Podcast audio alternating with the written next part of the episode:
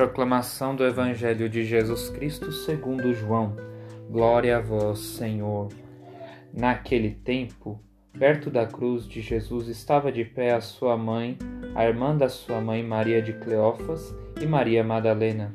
Jesus, ao ver sua mãe e ao lado dela o discípulo que ele amava, disse à mãe: Mulher, este é o teu filho.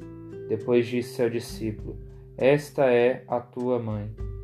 Daquela hora em diante, o discípulo acolheu consigo palavra da salvação. Glória a vós, Senhor. Foi no momento da paixão que Maria foi entregue para toda a humanidade como mãe. Maria nos dá o exemplo de sempre estarmos aceitando a vontade de Deus em nossa vida para cumprirmos a missão que nos deu a todo momento. Porque a missão que o próprio Cristo entregou a Maria, ela abraçou com o coração para estar cumprindo a cada instante. E como filhos de Deus, devemos, a exemplo de Maria, de ter a disposição de sempre seguir a vontade de Deus para que cumprimos a missão que Deus nos deu para exercermos com todo o nosso coração, como fez Maria.